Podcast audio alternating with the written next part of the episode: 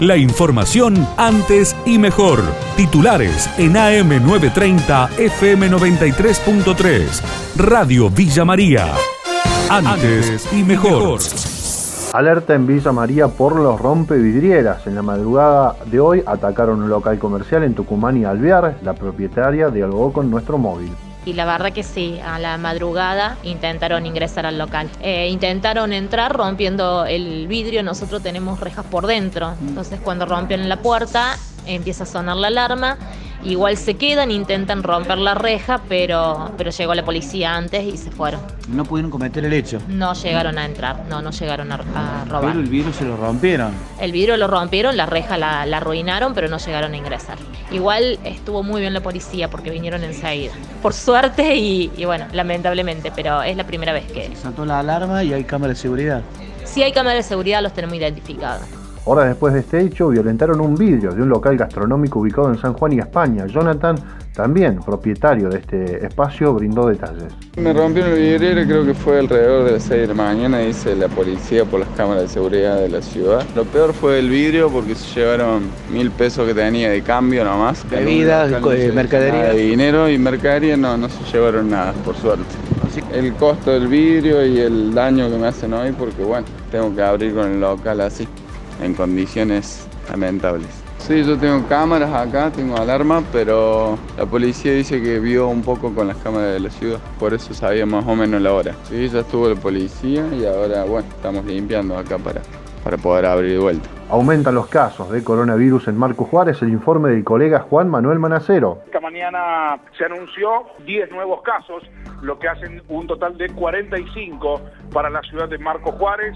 Está incluido el caso de Camilo Aldao, que dio positivo esta mañana, porque es una persona que de lunes a viernes está en la ciudad de Marco Juárez y va sábado y domingo a la casa de sus padres, a Camilo Aldao, por eso se lo cuenta como un caso de Marco Juárez. Y también está relacionado directamente con la ciudad de Marco Juárez el caso de Inriville, que dio positivo anoche después de las 21.30. O sea que tenemos eh, en la región 7 casos, más los 45 de Marco Juárez, 52 casos entre General Roca, Leones, Inriville, Camilo Aldao y Marco Juárez, donde está el foco. Por otra parte, cabe destacar que anoche se confirmaron tres casos en el departamento tercero arriba, dos en Pampayasta Sur, uno en Oliva, por lo que se refuerzan controles en toda la región.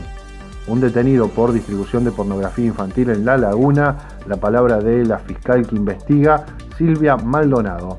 Se relevaron todos los aparatos eh, informáticos eh, existentes en el lugar y, y se procedió al secuestro de varios de ellos eh, se encontró además concretamente el, elemento, el video, el material eh, que habría sido compartido en redes, de alrededor de 54 años de edad. Por el momento no hemos podido chequear que tenga otros antecedentes. Esto es lo que por el momento hemos podido este, establecer. Obviamente que la investigación debe profundizarse y todo el material eh, informático va a ser llevado y analizado en laboratorio y allí se podría establecer algunos otros elementos. Por el momento lo que tenemos es tenencia y distribución de material este material se detecta que es subido en las redes en el mes de abril de este año.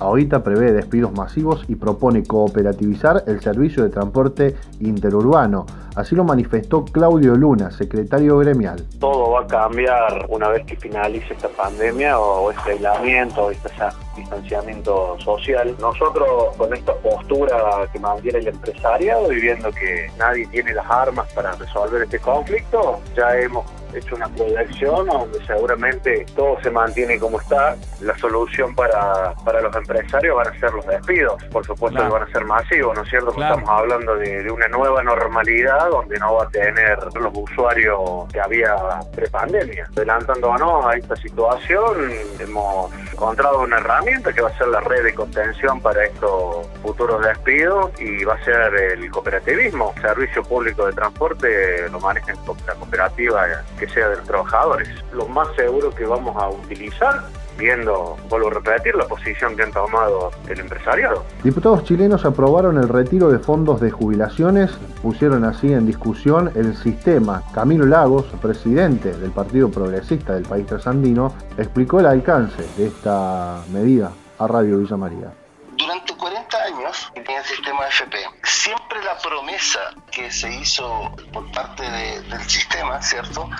Fue, mire, usted va a ahorrar sus propios fondos, estos son fondos suyos, nadie se los va a tocar, y usted va a, al momento de jubilar, usted va a jubilar con el 100% de su sueldo. Y hoy día las tasas de, jubilación bordean alrededor del 25% del, del último sueldo, o son bastante dramáticas. Más del 50% de quienes jubilan están, pero casi con jubilan con la, menos de la mitad del sueldo mínimo. Eh, o sea, ni siquiera el sueldo mínimo, ni siquiera la línea de la pobreza. O sea, hay, día, hay más del 50% de quienes jubilan, jubilan bajo la línea de la pobreza. Entonces, es un sistema de verdad eh, fracasado la información de Villa María y la región. AM930, FM93.3. Radio Villa María. Antes y mejor.